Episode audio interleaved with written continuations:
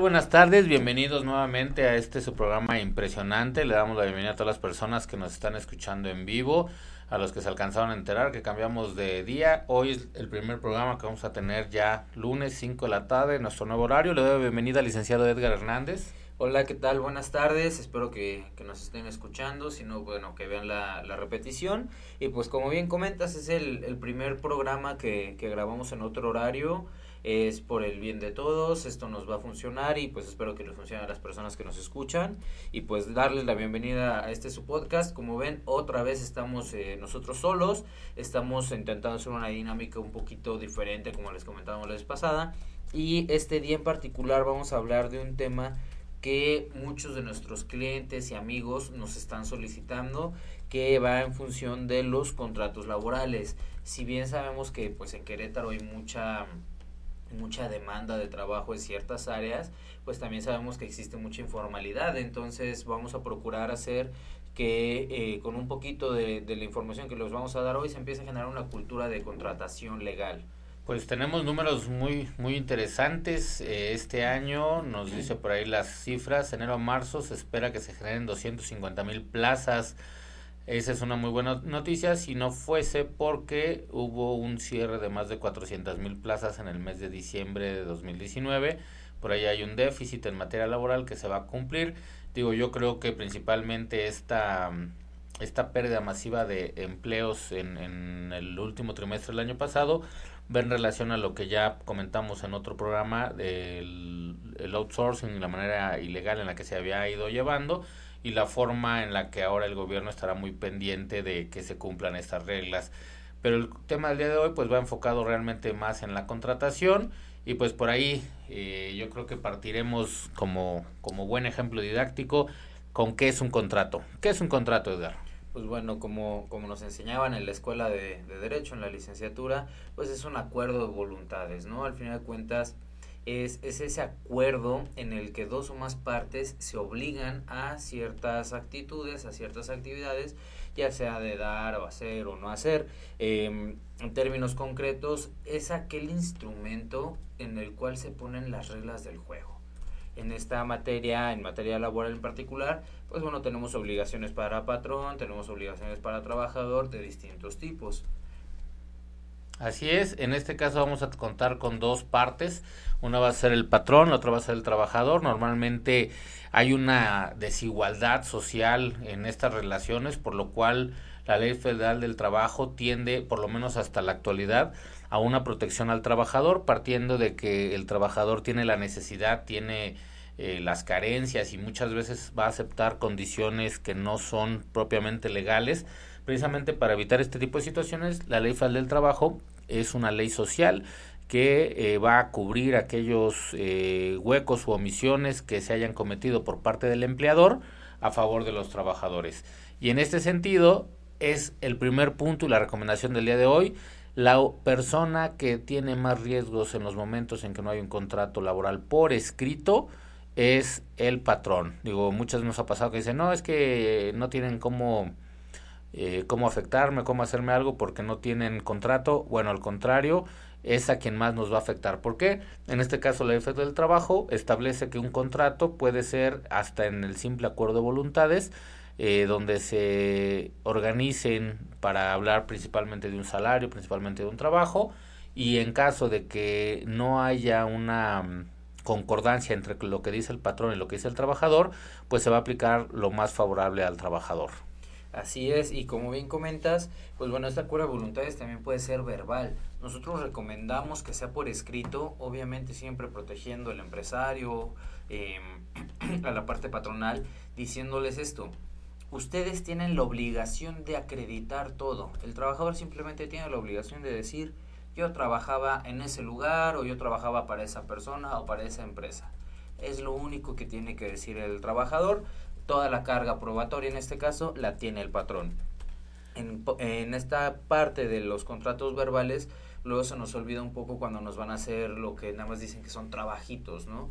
La persona que nos va a cortar el pasto, la persona que nos va a limpiar la casa, eh, hasta, no sé, las personas que te van y te pintan la banqueta. En ese momento en el que están a tu cargo, pues bueno, existe una relación laboral y pues como tal se tiene que estar velando no solamente la parte de te doy tus 500 pesos porque hayas cortado el pasto y se acabó. Digo, por ahí tenemos algo que, que se puso muy de moda el año pasado, que es eh, la, la, protección o la cobertura de seguridad social a las trabajadoras domésticas y varios puntos en donde ha entrado la controversia pues de que a veces exigimos muchos derechos hacia los patrones, pero cuando nos toca figurar como patrones no queremos dar estos derechos a los trabajadores. Pero bueno, ya que arrancamos con la definición del contrato como este acuerdo de voluntades, en donde en este caso patrón y trabajador se van a poner de acuerdo en actividades que se van a desarrollar de manera personal, directa, subordinada y a cambio de un salario, estamos hablando de una relación laboral. Hago un pequeño paréntesis aquí, un poquito técnico. Eh, ¿A qué se refiere el contrato que va a ser una relación personal? Es que tiene que venir aquella persona a la que uno contrata, es decir, no puede mandarme a un representante o un amigo. Esta es una diferencia eh, principalmente con las contrataciones de prestaciones de servicio.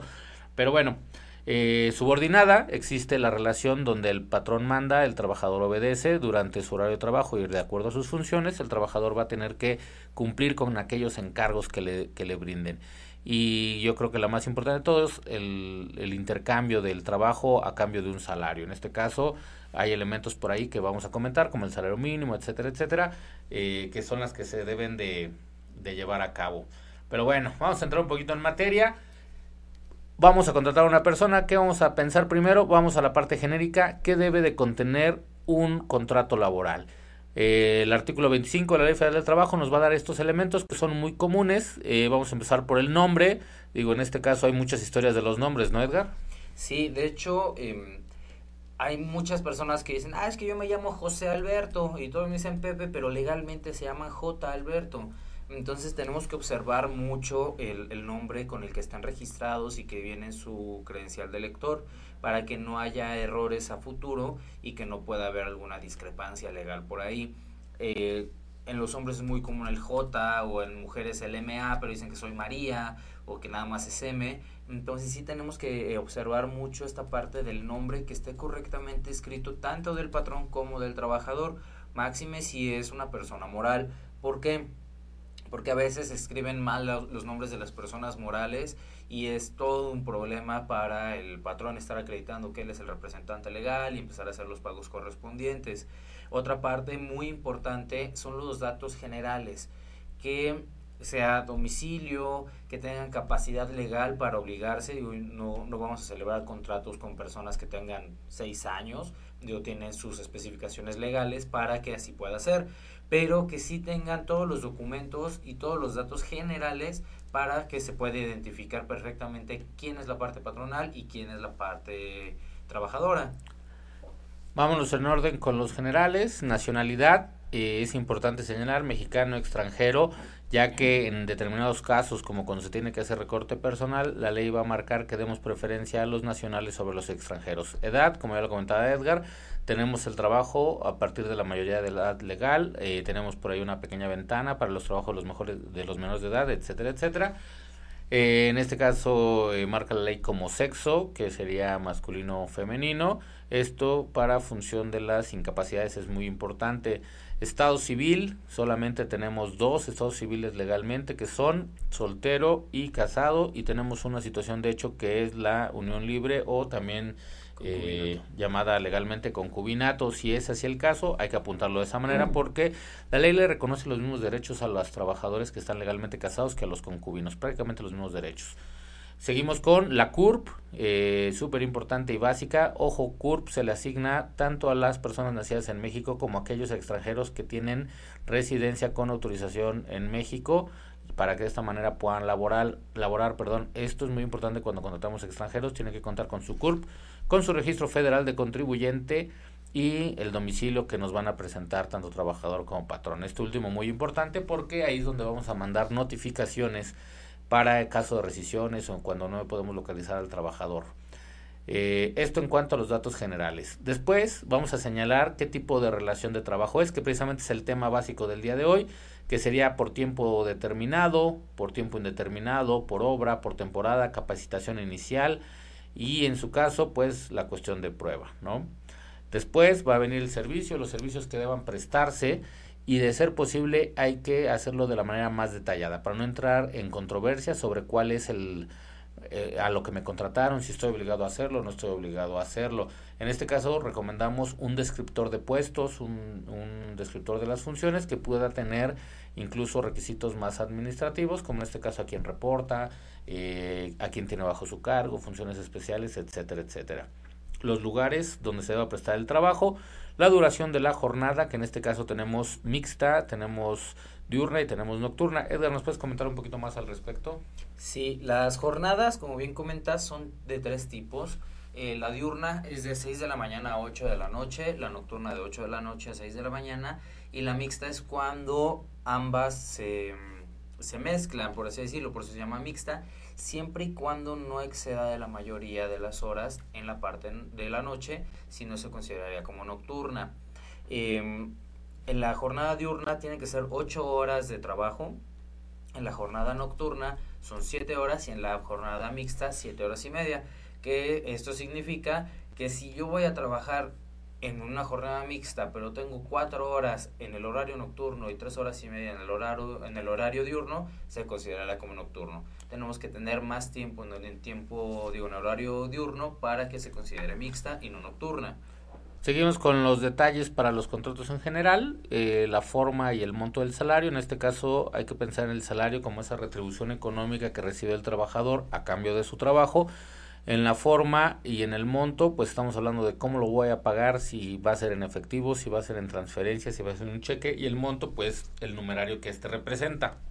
Hay que hacer aquí una aclaración. Durante muchísimos años la Ley Federal del Trabajo señaló que el salario debería pagarse de manera efectiva y en el lugar de trabajo. Sin embargo, los avances tecnológicos hoy nos permiten hacer el pago de cheque y más eh, moderno aún, la parte de la transferencia electrónica de fondos. Esto va enfocado también al siguiente punto, que es el día y el lugar del pago de salario.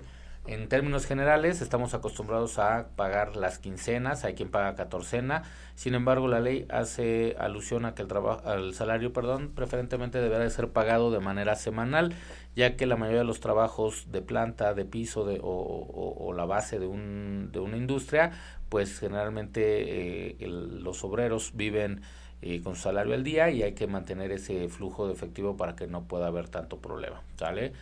La indicación de que el trabajador va a ser capacitado y estrado, vamos a platicar eso un poquito más adelante, de las obligaciones de la capacitación por parte del patrón.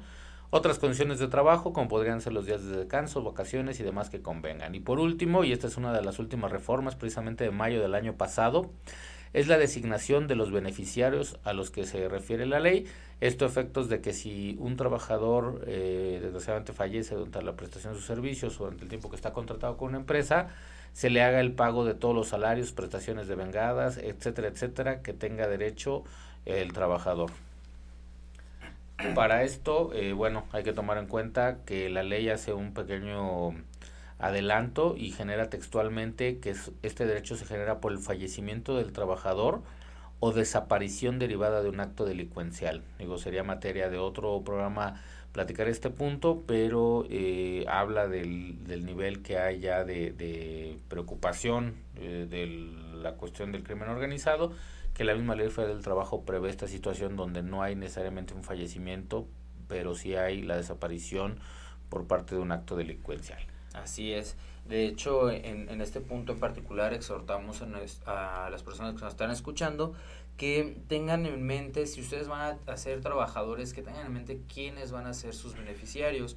Normalmente la gente escoge a sus esposos, a sus esposas y ya los demás parientes en línea consanguínea, pero ya ustedes determinarán quiénes son para que eh, la ley no tenga que designarlos por ustedes.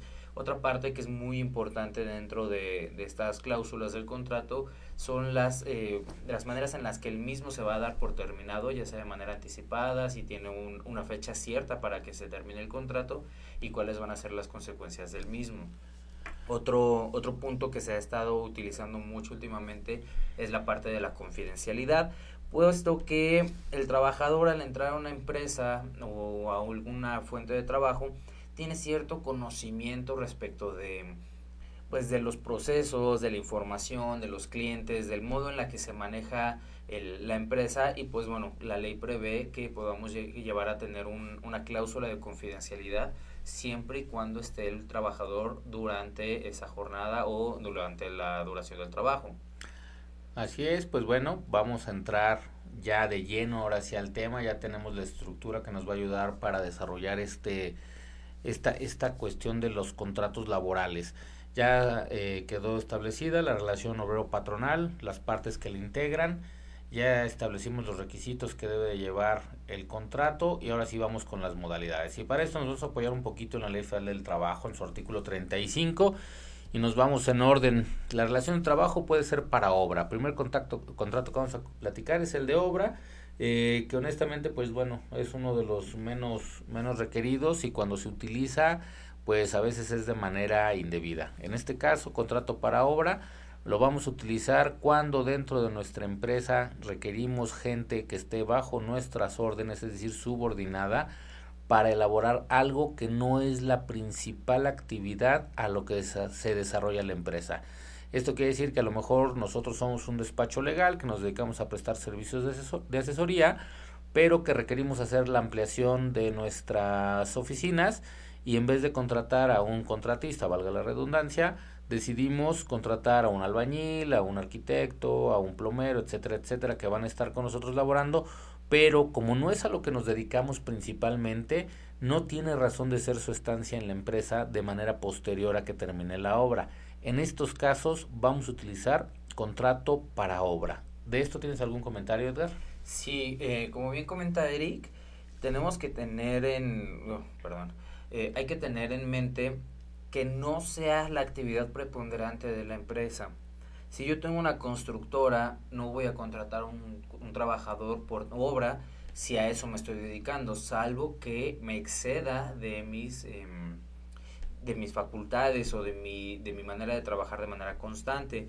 Este contrato eh, a obra, como bien comenta, casi no se utiliza, pero es importante saber que uno existe y que dos es totalmente aplicable porque así no tenemos certeza de cuánto tiempo se van a tardar en culminar esa obra, entonces no tenemos que generar un contrato por tiempo determinado y que posteriormente se transforme a tiempo indeterminado tengamos otro tipo de obligaciones, simplemente decimos en cuanto terminen de hacer la ampliación, tú ya dejamos de tener esta relación laboral y se acabó el problema. Ojo, hay que tener mucho cuidado, que una forma es la contratación laboral y otra la forma de pago de salario. Hay gente que estipula el famoso pago a destajo. Ese pago no es un contrato a obra, es una forma de cubrir un pago. El contrato para obra, como lo marca la ley, solamente eh, se puede estipular cuando sí lo exige la naturaleza del, del proyecto, del detalle. Y su particularidad es que no sé cuánto va a durar y dos, que no es la manera o la actividad preponderante a la que nos dedicamos. Precisamente el segundo de los contratos viene a ser el tiempo determinado, que este al contrario del primero, conocemos por lo menos aproximadamente la fecha de inicio y la, la fecha de finalización de la relación laboral. Ojo, la misma ley nos pone eh, los requisitos y nos dice que lo podemos usar cuando lo exige la naturaleza del trabajo, dos, cuando tiene por objeto sustituir temporalmente a otro trabajador y en algunos otros casos que la misma ley señala. Sin embargo, me enfoco en estos dos. Primero, cuando lo exige la naturaleza del trabajo. Y esta la más común es cuando hay una sobredemanda de, de empleo que requiere un pedido extra, donde hay un proyecto un poquito más grande, etcétera, etcétera. Y el dos, cuando tenemos que cubrir una incapacidad, esta pudiera ser la más común, por ejemplo, de maternidad, eh, en, en, el caso de las mujeres, donde yo ya sé a partir de qué fecha se va a ir eh, la persona que labora con nosotros y en qué fecha va a regresar igual que en el trabajo de obra, pues no tendría sentido tener dos personas en una misma posición en cuanto terminara la incapacidad. Por eso la ley nos permite en estos casos y solo en estos casos el uso de los contratos por tiempo determinado, porque desgraciadamente anteriormente se hacía mal uso de estos con los famosos contratos a 30, 60, 90 días. No sé si recuerdas esta parte, Edgar. Sí, de hecho es una práctica lamentablemente muy común en muchas empresas que les hagan un contrato lo que ellos denominan a prueba, pero realmente no es un contrato a prueba, sino simplemente un contrato por tiempo determinado. Y a tres meses y después, oye, ¿sabes qué? Te voy a hacer otro a seis meses y posteriormente uno a un año y ahora sí ya eres trabajador de la empresa. Y es como se los decían a los trabajadores, pero la realidad es que desde el principio ya son trabajadores. Al primer contrato, aunque les estén renovando, sigue manteniendo esta calidad de trabajador. Otro de los, de los ejemplos que podemos encontrar muy común son en las plazas comerciales o en las tiendas en temporadas navideñas o en alguna... Eh, pues bueno, alguna temporada de rebajas en el que requieren más trabajadores de lo, de lo normal. Entonces, pues ves, en vez de 10 son los 20, 30 trabajadores.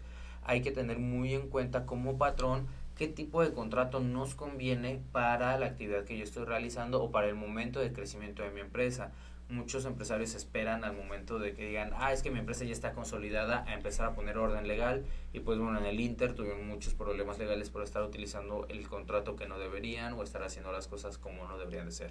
Aquí desgraciadamente la experiencia nos ha enseñado que los patrones toman la importancia y la relevancia de tener en orden toda su estructura laboral hasta el primer golpe que reciben por ahí de alguna indemnización que no se debería de haber pagado porque no hubo un mal actuar en realidad por parte del patrón, pero al no tener en orden su documentación, su expediente laboral, eh, vienen los problemas. Pero de eso platicaremos un poquito más adelante. Vamos a platicar del tercer tipo de contrato que nos marca la ley, que es el de temporada, un contrato que también es no tan común, no tan popular que esto nos va a referir cuando tenemos un, un trabajador que requerimos únicamente por cierta temporada, pero esta temporada va a ser de manera recurrente. Ponemos el ejemplo de los hoteles, la temporada alta, diciembre, por ahí, Semana Santa, eh, las vacaciones de verano, pues es un trabajador que de manera recurrente va a regresar a trabajar, que tiene sus eh, condiciones de trabajo muy particulares, pero que fuera de temporada no los requerimos, por ahí las tiendas de juguetes, eh, en las temporadas quizás de diciembre, enero, eh, florerías en la época de febrero, en mayo, etcétera, van a ser temporadas redundantes, van a ser situaciones que siempre se van a repetir y la ley les da este espacio eh, a estos trabajadores y les da también su protección. Sí, incluso hay mucha gente que vive de ser trabajador de temporada. Eh, en alguna ocasión conocí una persona que viajaba y que vivía trabajando de temporada en temporada. Entonces trabajaba una temporada en playa, en Cancún, trabajaba otra temporada en, en Ciudad de México, dando tours. Ciertas temporadas aplican en diferentes zonas geográficas del país o del mundo y la ley los prevé. Nada más es, yo voy a trabajar durante esta temporada, pero todos los años voy a estar viniendo, salvo cuestiones extraordinarias, pero es un trabajador que vamos a tener, por así decirlo, de planta, pero solamente durante ese tiempo cada año. Pues bueno, hay que hacer el el comentario y resaltar que estas primeras modalidades lo que nos están dando es la posibilidad de que una relación laboral termine sin responsabilidad para el patrón, es decir, que no tenga que indemnizar al, al trabajador por un despido injustificado porque requiere su trabajo durante un tiempo específico. Ya hablamos de obra, lo que vaya a durar ese proyecto, tiempo determinado, las fechas que se han estipulado según las necesidades y por temporada estos periodos que van a ser recurrentes de manera anual y por los ciclos que tiene cada trabajo, ¿no? Ahora vamos a saltar a la base quizás de todos los contratos que tendrían que ser en materia laboral, que se llama contrato por tiempo indeterminado y su principal característica pues es que tenemos una fecha de inicio, una fecha de ingreso del trabajador, pero a ciencia cierta no sabemos cuándo va a salir, principalmente va a terminar esta relación porque el trabajador se ha jubilado, es decir, ha llegado a, la edad que marca en su momento la ley para la jubilación, se ha pensionado por algún caso de invalidez total o parcial permanente, eh, ha renunciado o lo hemos despedido principalmente. Es decir, que eh, en caso de que el trabajador sea un buen trabajador y el, y el patrón sea un buen patrón, estas relaciones son por tiempo indeterminado hasta que suceda prácticamente alguno de estos eventos. Sí, de hecho, este es el contrato que, que más se utiliza o más se debería de utilizar, puesto que, mm, como cualquier relación, ¿no? Uno inicia esta relación no esperando que termine. Eh, inicias este, este contrato con el trabajador esperando que pues se case con la empresa, que se comprometa y tú como patrón igualmente te tienes que comprometer con el trabajador y vamos a procurar una relación obrero-patronal muy saludable siempre y cuando ambas partes cumplan con sus obligaciones y también que pues sepan gozar de sus derechos.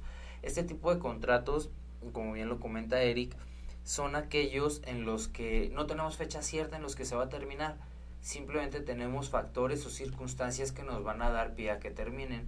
Ojo, aquí no significa que yo como patrón no pueda dar por terminado el contrato, también existe causas de despido injustificadas y pues bueno, ya el patrón deberá determinar si él absorbe o no la responsabilidad de dar por terminada esta relación laboral sin causa justa. y cuando obviamente hay una causa justa, pues vendrá el despido sin responsabilidad para el patrón. Digo, este es un tema que nos puede llevar no una, sino varias emisiones porque es bastante largo y profundo, no será eh, el tema de discusión del día de hoy. Lo importante es que señalemos que por materia laboral este es el contrato ideal con el que deberían de tener todos los trabajadores las relaciones de trabajo. Mucho cuidado, muchas veces nos dicen por ahí asesores eh, de dudosa calidad o de dudosa formación que no les demos contrato por tiempo indeterminado, que los manejemos con tiempo determinado, este, para que así no hagan confianza, etcétera, etcétera. Ojo, mucho cuidado, ya lo comentamos, la reiteración de contratos, del uso de contratos que no son los idóneos para la relación laboral, al final de cuentas no van a tener aplicación, aunque le pongamos el nombre que le pongamos. Y esto también va de la mano con la famosa triquiñuela de que te firmen las renuncias y les das el contrato luego, luego, los das de baja el viernes y los vuelves a dar de alta el lunes, etcétera, etcétera. Como ha sido nuestra recomendación programa tras programa, acérquense a asesores eh, calificados, acérquense a personas que les puedan brindar el respaldo empresarial que requieren. Eh, a veces por ahorrarnos unos pesos vamos a perder muchos miles en, en procesos innecesarios que se pudieron haber evitado. Y para cerrar la parte del tiempo indeterminado, eh, por ahí nos comentaba el licenciado Neris, que nos acompañó en una de las emisiones pasadas, que también en Venezuela era el contrato por definición, igual que aquí en México. Si nosotros, patrones, no podemos acreditar, no podemos demostrar que hay otro tipo de contratación, se va a presumir que el contrato fue por tiempo indeterminado, porque esta es la protección ideal para el trabajador, ya que les va a dar certeza, seguridad para aquellos que están buscando sacar un crédito a largo plazo, un crédito hipotecario, un financiamiento automotriz. Ellos saben que mientras se desempeñen de manera adecuada, pues ahí estará la fuente de trabajo, la fuente de ingreso y eso influye mucho en los riesgos psicosociales, que también por ahí ya los platicamos en alguna otra ocasión. Y sobre todo no le tengan miedo como patrones a utilizar esta forma de contratación, en principio porque la deben de usar según marca la ley y en, un nivel más amplio, pues porque si hacen las cosas bien, si cuentan con la documentación, con el respaldo de todo lo que se tiene que hacer en materia laboral, no van a encontrar mayor problema en el caso de alguna controversia, que es lo que principalmente se llega a, presentar, ¿no, Edgar? Sí, sí, al final de cuentas, como lo vamos a ser muy reiterativos en este programa, pero la obligación del patrón es tener todo en orden. Si sabemos que la ley federal de trabajo es una ley socialista por naturaleza, que siempre va a proteger al trabajador porque, pues bueno, ante la ley el trabajador lleva las de perder siempre y es la, la figura pues vulnerable. Entonces, recomendación para todos los empresarios, para los patrones que nos están escuchando, tengan todos sus documentos legales en orden el día de hoy vamos a hacerles mucho hincapié en los documentos laborales. Hoy en particular vamos a hablar mucho de los contratos, pero deben tener todos, todos sus documentos legales en orden, desde los contratos, desde las actas administrativas, listas de asistencia, etcétera. Eh, y pues al final de cuentas recordar que si un documento nos falta a nosotros como patrones, el trabajador tiene la razón de todo lo que él diga a lo mejor pareciera no ser justo bajo la, la visión de otro tipo de procedimientos legales donde el que dice algo lo tiene que probar. En materia laboral no es de esta manera necesariamente. Probablemente va a cambiar con la ejecución de los famosos tribunales laborales, pero el día de hoy la presunción corre a favor del trabajador de todo aquello que no tengamos. Pero bueno, ya que tenemos el contrato por tiempo indeterminado, pues también tenemos que compartir las dos variables que nos permiten llegar a este, que son el, el de prueba y el de capacitación inicial. Vamos a distinguir rápidamente cuándo voy a utilizar un contrato a prueba, cuando una persona ya tiene los elementos necesarios para desempeñarse con nosotros, sin embargo, yo quiero validarlos. Esto me da a mí un periodo de gracia, como se le llama normalmente a mi patrón, para verificar que mi trabajador cumple con el estándar que él mismo me ha mencionado que tiene. En este caso, no es lo mismo contar con un título que avale una profesión o unos conocimientos a demostrarlo en el campo. Esto ya existía en la ley desde antes de las reformas que hubo por ahí en el 2012. Sin embargo, no se le denominaba prueba, sino simplemente había una causal para el patrón para poder terminar la relación de trabajo sin responsabilidad si dentro de los primeros 30 días eh, daba de baja al, al trabajador por haberlo engañado y no contar con las capacidades que se requerían. En este caso, sujeto a prueba, 30 días como regla general para demostrar si la persona tiene o no tiene los elementos que nosotros necesitamos. Capacitación inicial es una persona que sí cuenta con los elementos básicos, pero que requiero mejorarla, perfilarla para que sea funcional dentro de mi empresa. En este caso me interesa un poco su perfil de entrada, pero más me interesa la capacitación que va a recibir y para esto pues me pone un periodo de tiempo en el cual yo podría por 90 días estar haciendo un programa de capacitación para esta persona al fin de que al terminar este programa de capacitación sea totalmente funcional para mi empresa. Ambas cosas suceden, perdón, lo mismo sucede en ambos contratos, tanto en prueba como en capacitación inicial. Automáticamente de ahí vamos a pasar a tiempo indeterminado. Mucho cuidado, no puedo tener a alguien a prueba, luego en capacitación, luego por tiempo determinado, etcétera, etcétera. Si fue sujeto a prueba, pasa directo indeterminado. Si fue en capacitación inicial, pasa directo indeterminado. No puede haber otra variable en ese inter. Y aquí es muy importante que podamos medir y podamos demostrar en caso de una controversia cuál es el por qué esta persona no cumplió la prueba o cuál es por qué esta persona no ha cumplido con un programa de capacitación inicial. Y para eso hay que conformar una comisión al final de cuentas no podemos ser juez y parte y determinar nosotros como patrones que no cumplen nuestras expectativas. Tiene que generar una comisión, tiene que haber unos parámetros para calificarlo y decirle, conforme a estos parámetros, conforme a este examen y conforme al eh, criterio de la comisión, si estás capacitado o si, está, si eres idóneo para trabajar con nosotros o simplemente no lo eres.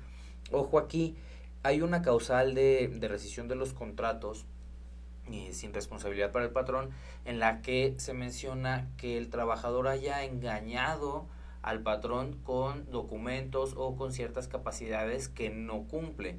Y es algo que, que se da mucho cuando uno con, eh, entrevista a su personal eh, antes de contratarlo y le dice, sí, sí, sí, yo sé eh, manejar Office, yo soy experto en matemáticas, yo soy un experto en tales áreas y como su título universitario en teoría lo ampara, pues uno se lo cree y al final de cuentas pues no, no tiene esos conocimientos, ¿no? O no es experto como nos lo comentaba y pues bueno, para prever este tipo de situaciones existen estos contratos. También pues bueno, podemos llevarnos la sorpresa que llegue alguien y nos diga no tengo ningún título pero tengo esta experiencia. Ok, no tenemos un documento idóneo para acreditar ese conocimiento previo, pero te voy a dar este tiempo para capacitarte o para poner a prueba las habilidades que comentas que tienes. Así es, al final estos contratos son como eh, los accesorios de una navaja suiza. Hay que tener en cuenta que cuando uno quiere quitar un tornillo, pues a lo mejor lo podemos hacer con la uña, a lo mejor lo podemos hacer con un eh, cuchillo, etcétera, etcétera, pero lo ideal es usar un desarmador pero si tenemos el que es de cruz grande, el de cruz pequeña, el plano, etcétera, etcétera, vamos a poder utilizar la herramienta adecuada para el tornillo adecuado. En este caso, la intención de este episodio es compartirles estas variables de los contratos para que no nos casemos con solamente una de las ideas, con que solo puede haber un tipo de contrato o incluso perderle el miedo a estos contratos, a estas formas de contratación y utilizar el modelo de contrato ideal para lo que ustedes necesitan, para lo que requiere la empresa y que entonces no vayan a tener mañana una pérdida, un problema, un pasivo derivado de una mala ejecución. Haciendo el resumen, tenemos las modalidades de contrato por obra, por tiempo determinado, por temporada, tiempo indeterminado, a prueba y capacitación inicial. Termina el último renglón de este artículo 35 mencionándonos que a falta de estipulaciones expresas, la relación será por tiempo indeterminado. Hacemos énfasis nuevamente documenten todas estas cuestiones, integren sus expedientes laborales para que no tengan ningún problema y en dado caso eh, es mejor tener un documento un poco mal elaborado que no tener nada. Ya será cuestión de sus asesores, eh, en su caso podemos ser nosotros, que les den las recomendaciones de cómo integrar estos expedientes, cómo elaborar todo el, el contrato, etcétera, etcétera. Pero con esto podemos cerrar de manera genérica el, las modales de contrato. Y aquí viene la pregunta del millón de dólares, Edgar. Sí, ¿qué modelo de contrato me conviene? Pues bueno, a veces dicen que los abogados nunca respondemos lo que nos preguntan porque siempre respondemos depende.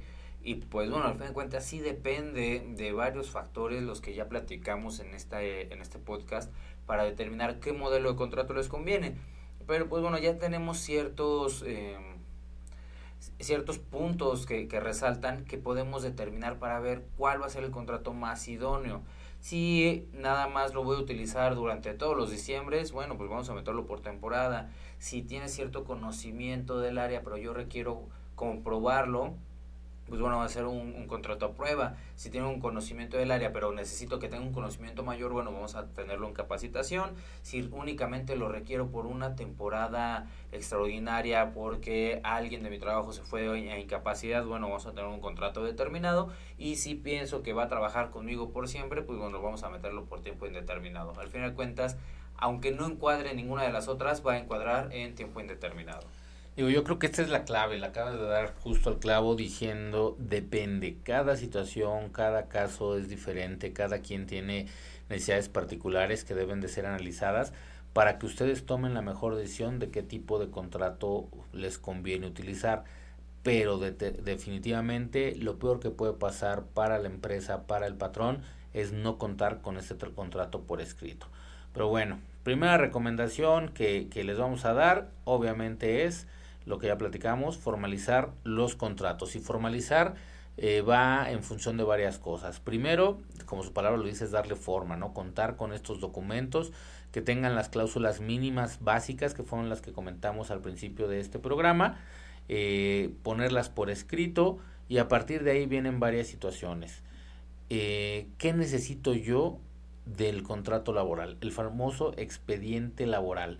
Normalmente le solicitan a los trabajadores una solicitud de empleo, a veces alguna entrevista, en algunos casos estudios socioeconómicos, pruebas psicométricas, documentación para acreditar la profesión que tienen, si son licenciaturas, si son cuestiones técnicas, si son eh, elementos que les confirmen ciertas habilidades adquiridas posteriormente, eh, acreditaciones incluso para el manejo de armas, por ejemplo los guardias de seguridad, etcétera, etcétera. Al final, ¿qué debe llevar un expediente laboral? Todo lo que requiera la empresa de información del trabajador para tener contactos, a veces hasta el contacto de emergencia, por ahí nos ha tocado desgraciadamente la experiencia de que fallezcan trabajadores de clientes de nosotros y que el, expediente esté incompleto y no sabemos ni siquiera a quién informar, ¿no? En este caso, pues bueno, como comentábamos al inicio, ahora ya también el contrato nos obliga a que señalemos beneficiarios para el caso de fallecimiento, pero la ley no nos obliga a tener los datos de contacto más que el domicilio del trabajador. Entonces, con esto pueden formalizar no solo sus contratos, sino también sus expedientes y contar con la mayor información posible. Sí, de hecho, en este caso de los expedientes de los trabajadores, nosotros sí les hacemos mucha recomendación y mucho hincapié en que se tenga la mayor cantidad de información posible de los trabajadores.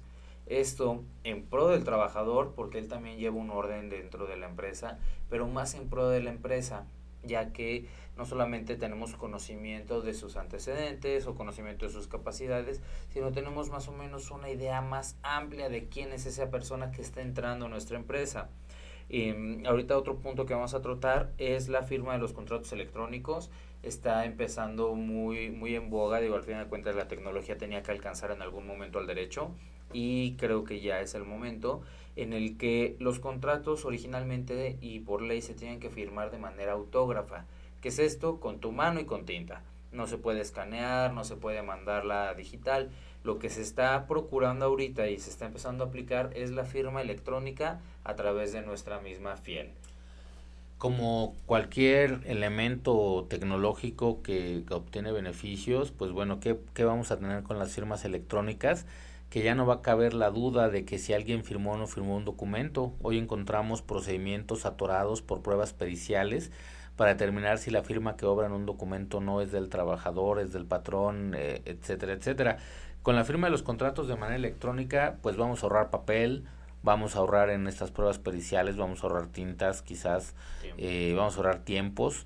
Eh, hoy la ley en materia mercantil, por ejemplo, se prevé ya la validez de los contratos eh, la FIEL, pues aunque en realidad tiene fines fiscales, el SAT está dando las facilidades, abre sus puertas a las APIs llamadas así, para que validen las firmas electrónicas, lo cual, pues bueno, yo creo que es eh, momento de que alcance al, al derecho, como lo comentaba Edgar, la actualidad de los contratos en este sentido, pero pues también es parte de nosotros si, si como empresarios no hemos tenido la cultura de llevar un contrato por escrito, pues va a ser más complejo llevarlo con la firma de electrónica, que en principio, como hoy se timbran todos los recibos de nómina a través de, de un CFDI, eh, todos los trabajadores en principio pues deberían de tener ya también su fiel. Obviamente el patrón debe tener su fiel y podría haber ya no, podría no haber ya la necesidad de hacer otros procedimientos. Pero bueno hoy hay pocas plataformas que ofrecen estos servicios.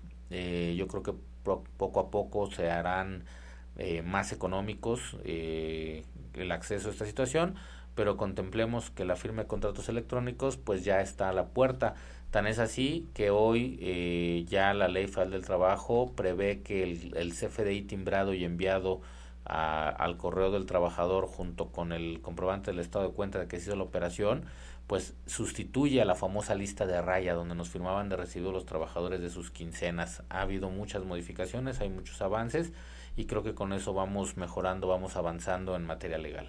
De hecho, eh, no sé si recuerdes, ya en los tribunales en, en, Ciudad de México ya se realiza firmas de documentos a través de firma electrónica. Eh, originalmente dentro de un procedimiento uno tenía que esperar que el acuerdo lo firmara el juez y posteriormente se publicaba. Hoy en día, al momento de terminar la diligencia o algún tipo de, de prueba que estemos desarrollando ahí, eh, se firma de manera electrónica y se imprime el documento. Entonces ya estamos teniendo avances aplicados, no simplemente en teoría, sino cuestiones aplicadas respecto de la firma de documentos legales con firma electrónica. ¿Esto que nos va a llevar? A que todas las cosas que hacían lentas el derecho con firmas autógrafas o con algún procedimiento arcaico, podamos acelerarlo. Creo que todos sabemos que, que en materia legal, pues bueno, los tiempos son muy lentos. Entonces esto va a apresurar mucho, es más, a hacer tratos, hacer algún tipo de contrato con una persona de Monterrey, con alguien de Chiapas, se puede hacer de una manera mucho más rápida que si yo te llevo a firmar un documento al Oxxo, ¿no? Pues sí, digo, aquí hago una pequeña pausa, aprovechamos como en cada emisión para saludar a las personas que nos están viendo en vivo, quiero aprovechar para saludar a Salvador Arbizu y a su vez hacerles la invitación a que conozcan el Centro Vacacional El Salto, ubicado en San José de Iturbide, Guanajuato, para que tengan la oportunidad por ahí de conocer un buen lugar y, agradecemos que nos estén escuchando en vivo.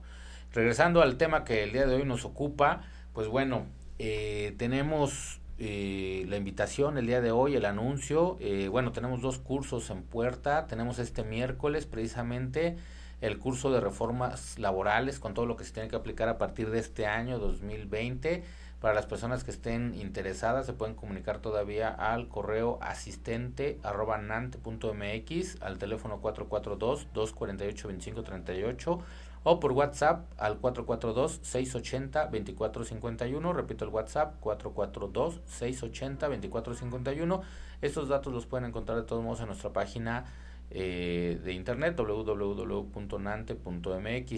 y aprovecho que ya estamos en la parte de comerciales para invitarlos también a un curso que daremos el 14 de febrero, va a ser un día muy amoroso y amistoso, eh, es un business workshop que se llama Visión Empresarial 2020, eh, en donde estaremos participando junto con eh, Alfredo Gutiérrez de Action Coach y el contador Lagunas de Lagunas Rojo Sociedad en donde vamos a, estar trabajando varios temas en conjunto. Se los recomendamos mucho. Pueden pedir informes a los mismos teléfonos que les pasamos. Les repito el, el teléfono del WhatsApp, eh, que es 442-680-2451. Los invitamos. Eh, ambos son aquí en Querétaro y particularmente el Business Workshop se va a estar eh, repitiendo en Guanajuato. Y creo que en San Luis Potosí estaremos por confirmar las demás fechas, pero esta fecha 14 de febrero va a estar aquí en la ciudad de Querétaro, Querétaro. Y pues bueno, eh, agradecer a, las personas que nos están escuchando, agradecer a los que siempre nos escuchan y pues bueno, extenderles la invitación a los que a los que ya van a, a venir pues las recomendaciones como siempre, acérquense a los expertos, eh, busquen a las personas que sean las más adecuadas para sus empresas y hay que hacer las cosas bien. No sé tú qué comentario tengas para cerrar, Eric. Claro que sí, eh, me gustaría cerrar con dos cuestiones, eh, invitarlos a mm, que le den una ojeada por ahí a la ley federal del trabajo, hay muchas cosas muy interesantes, una ley bastante extensa, eh, pero que nos marca las, los lineamientos básicos, las cuestiones mínimas de mm, manejo que hay en unas relaciones laborales. En otro episodio por ahí estaremos platicando de las causales de rescisión. En esencia esto quiere decir por qué motivos puede el patrón despedir al trabajador sin ninguna responsabilidad y por qué motivos puede también a su vez el trabajador renunciarle al patrón sin ninguna responsabilidad para él, eh, que son principalmente las eh, características que hay en, en las relaciones laborales, eh, los principales problemas. Pero bueno, invitarlos a que hagan esta, esta revisión de la ley y antes que se me olvide, Edgar, tú también tienes un curso este miércoles, ¿no? Sí, voy a dar una, una pequeña plática para la sesión cretana inmobiliarias. Eh, por ahí vamos a estar con ellos, es su evento mensual y vamos a estar aplicando eh, criterios respecto de contratación laboral, comisionistas, contratos de confidencialidad y eh, constitución de personas morales. Bueno, ese, ese evento sí es, cerrado, pero pues, bueno, también por ahí nos podrían estar acompañando, sí pertenecen a la Asociación Queretana Inmobiliarias. Y pues bueno, nada más recordarles que nos pueden visitar en nuestras redes sociales. Estamos en Facebook como Nante Abogados, eh, www.nante.mx y en las redes sociales de Poder Ciudadano, en Facebook Poder Ciudadano Radio, en Twitter Poder Ciudadano con doble O, Instagram Poder-Ciudadano-Radio y en internet www.poderciudadanoradio.com. Bueno, agradecerles por su atención. Así es, Edgar, pues muchas gracias por acompañarnos también a los que nos escucharon en vivo, eh, agradecerle a los que nos escuchan posteriormente en podcast.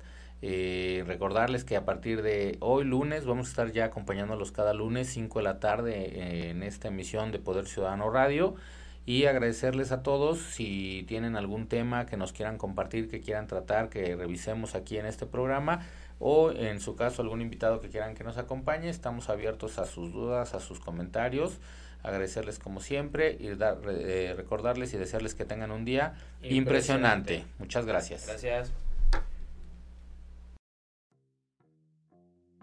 Hemos terminado por el día de hoy, esperando que la información aquí vertida sea de gran utilidad para usted. Pero recuerda que tenemos